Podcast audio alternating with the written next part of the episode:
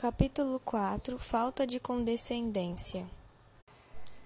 Fabrício acaba de cometer um grande erro, que para ele será de más consequências. Quem pede e quer ser servido deve medir bem o tempo, o lugar e as circunstâncias, e Fabrício não soube conhecer que o tempo, o lugar e as circunstâncias lhe eram completamente desfavoráveis vai exigir que Augusto o ajude a forjar cruel cilada contra uma jovem de 17 anos, cujo delito é ter sabido amar o ingrato com exagero extremo. Ora, para conseguir semelhante torpeza, preciso seria que Fabrício aproveitasse um momento de loucura, um desses instantes de capricho e de delírio em que Augusto pensasse que ferir a fibra mais sensível e vibrante do coração da mulher a fibra do amor não é um crime, não é pelo menos louca e irrepreensível leviandade, e apenas perdoável e interessante divertimento de rapazes. E nessa hora não podia Augusto raciocinar tão indignamente. Ainda quando não houvesse nele muita generosidade, estava para desarmá-lo o poder indizível da inocência. O poderoso magnetismo de vinte olhos belos como o planeta do dia, a influência cativadora da formosura em botão, da beleza de um anjo, enfim, porque é símbolo de um anjo a virgindade de uma jovem bela. Mas Fabrício ouvidou tudo, e mal, sem dúvida, terá de sair de seu empenho com tantas contrariedades. O tempo não lhe é propício, porque Augusto começa a sentir todos os sintomas de apetite devorador. Ora, um rapaz e principalmente um estudante com fome aborrece-se de tudo, principalmente do que lhe cheira amassada. O lugar não menos lhe era desfavorável, porque diante de um ranchinho de belas moças, quem poderá tramar contra o sossego delas? Então Augusto, que era dos tais que por semelhante povo são como formiga por açúcar, macaco por banana, criança por campainha, e ele tinha razão. Por último, as circunstâncias também contrariavam Fabrício, pois a senhora Violante havia tido o poder de esgotar toda a elástica paciência do pobre estudante, que não acharia nem mais uma só dose homeopática desse tão necessário confortativo para despender com o novo macista. Fabrício tomou, pois, o braço de Augusto e ambos saíram da sala. Este com vivos sinais de impaciência, o primeiro com ares de quem ia tratar de importante negócio.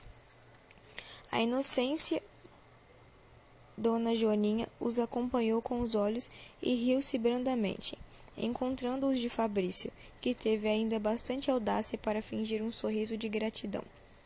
Eles se dirigiram ao gabinete do lado direito da sala, o qual fora destinado para os homens, e entrando fechou Fabrício a porta sobre si, para se achar em toda a liberdade. Enfim estavam sós, voltados um para o outro, guardavam alguns momentos de silêncio. Foi Augusto que teve de rompê-lo. Então, ficamos a jogar o siso? Espero a tua resposta, disse Fabrício. Ainda não me perguntaste nada, respondeu o outro. A minha carta? Eu ali, sim, tive a paciência de lê-la toda. E então? Então o que, homem? A resposta? Aquilo não tem resposta. Ora, deixa-te disso, vamos mangar com a moça. Tu estás doido, Fabrício. Por tua culpa, Augusto pois então cuidas que o amor de uma senhora deva ser a peteca com que se divirtam dois estudantes? Quem é que te fala em peteca? Pelo contrário, o que eu quero é desgrudar-me do tal do fatal contrabando. Não, apesar teu, deves respeitar e cultivar o nobre sentimento que te liga a Joaninha. Que se diria do teu procedimento? Se depois de trazeres uma moça toda cheia de amor e fé na tua constância, por espaço de três meses a desprezasses sem a menor aparência de razão, sem a mais pequena desculpa, então tu, com o teu sistema de eu desengano, previno a todas que as minhas paixões têm apenas horas de vida, e tu, como os outros, juras amor eterno. Estou desconhecendo-te, Augusto. Sempre te achei com juízo e bom conceito, e agora temo muito que estejas com princípios de alienação mental. Explica-me, por quem és? Que súbito acesso de moralidade é esse que tanto te perturba?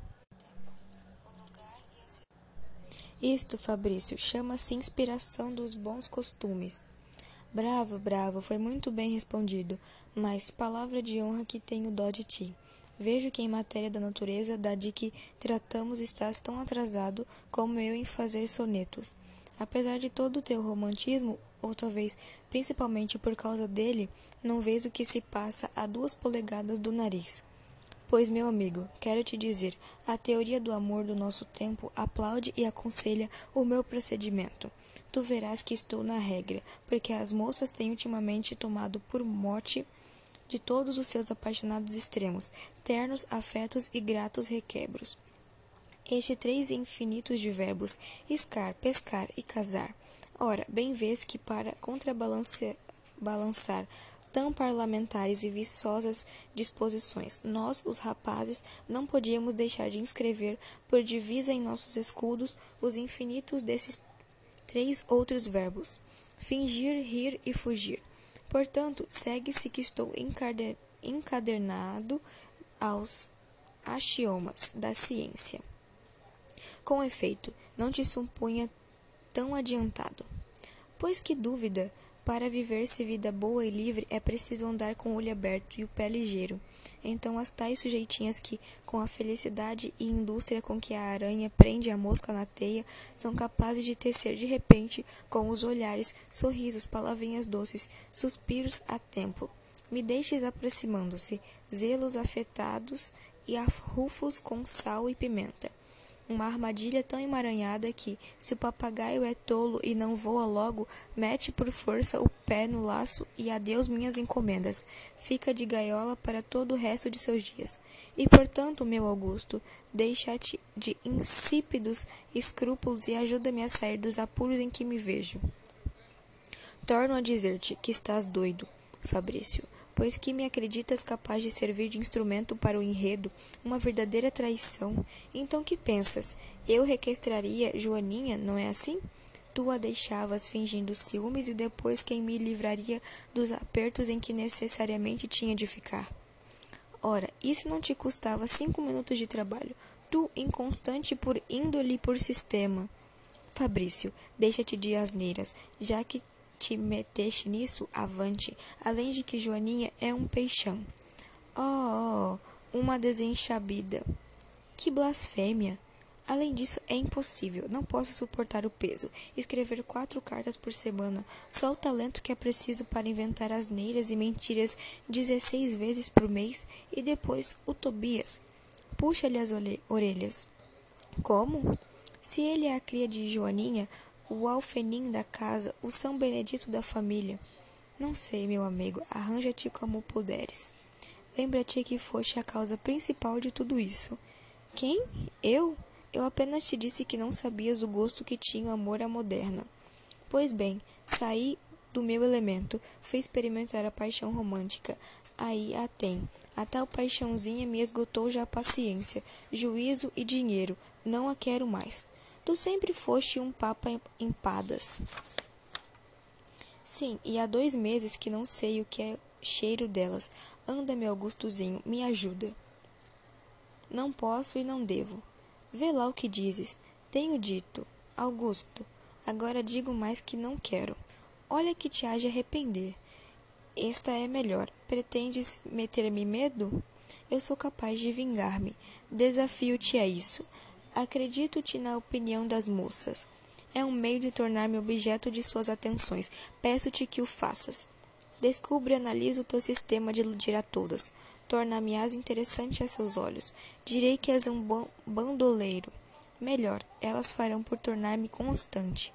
Mostrarei que a tua moral a respeito de amor é a pior possível.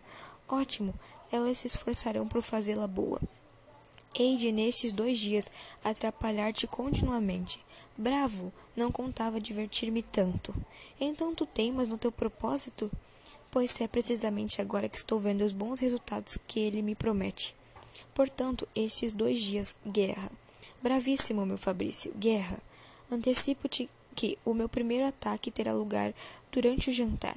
Oh, por milhares de razões, tomara que eu chegasse à hora dele. Augusto, até o jantar. Fabrício, até o jantar. Neste momento, Felipe abriu a porta do gabinete e, dirigindo-se aos dois, disse: Vamos jantar.